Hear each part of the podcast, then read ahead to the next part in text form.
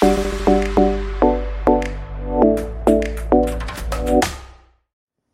ー、どうも、もとふです。えー、この音声は、どこで配信しましょう？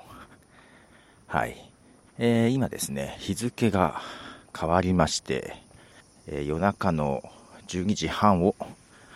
回ったところと、0時30分を回ったところというところで、えー、昨日、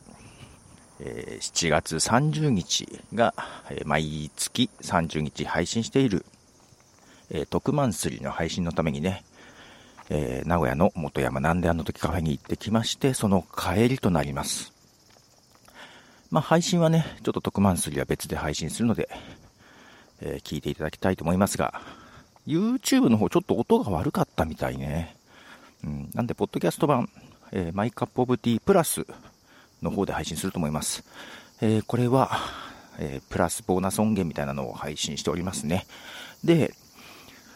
今回、そう、仕事がね、なかなか片付かずに向かったのが、まあ、いつも通り夜9時ぐらいから配信してたんですけども、なんであの時カフェ着いたのがもう8時過ぎぐらいで、うん。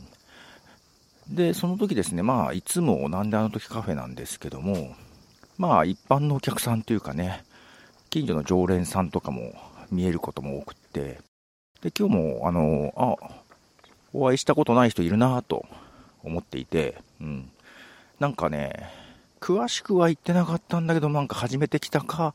2回目かみたいな感じで、たまたま来たんですみたいな人がいましてね。で、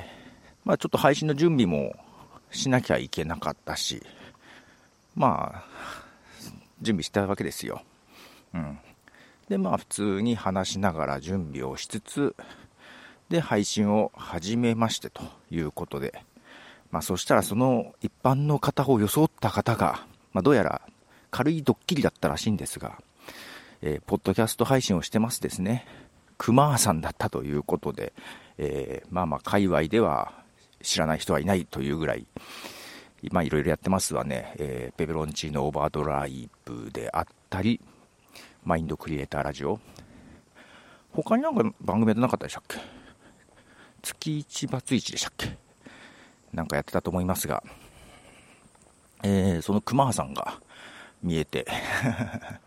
まあ配信の途中で、えー、割り込んできてネタばらしぐらいな感じだったんですけども、うん、全然疑っってもいなかったんです。えっ、ー、と、ポッドキャストやってない一般の方ですよみたいな最初話だったんで、なんかそういう人にさ、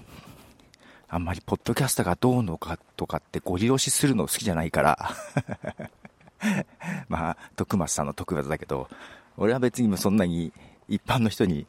そんなに、まあ、ポッドキャストの話するのもかわいそうかなぐらいな感じで、えー、あえてそんなしないので で、まあ、なんだろうな、そう、ポッドキャスターって、人見知りっていう人結構いるんですよ。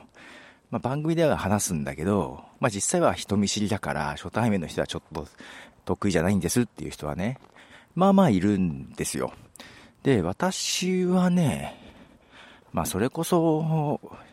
小学校、中学校あたりは、ちょっと人見知りなところはありましたが、まあそれは普通だよね。今別に人見知りってことはないです。別に初めての人もでも平気全然平気は平気。普通にやり取りできます。ただですね、どちらかというと、人見知りというよりは、社交性が低い。本来あまり社交性がないんですよ。なので、特に無理に関わっていこう、積極的に関わっていこうっていうことはないので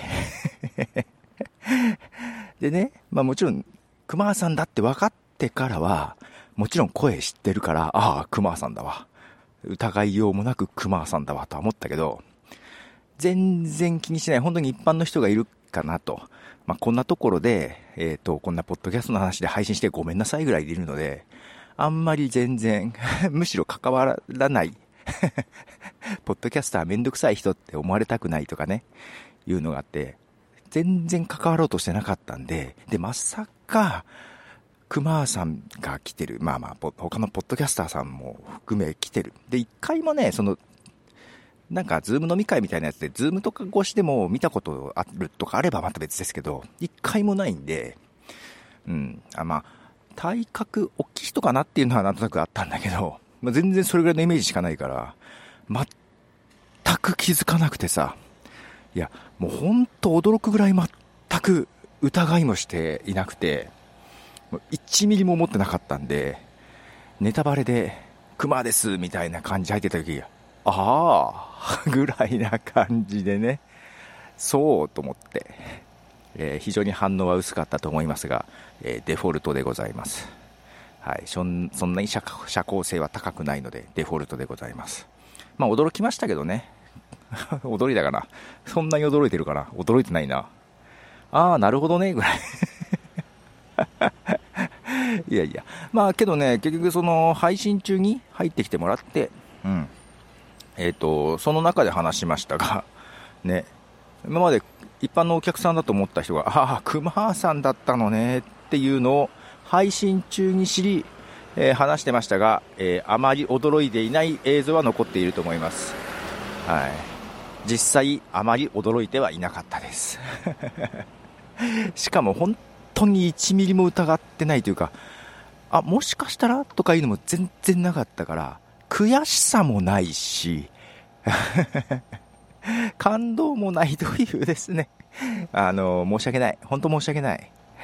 あの、脅かしがいがない、びっくり、えー、仕掛けた甲斐がないと、ドッキリか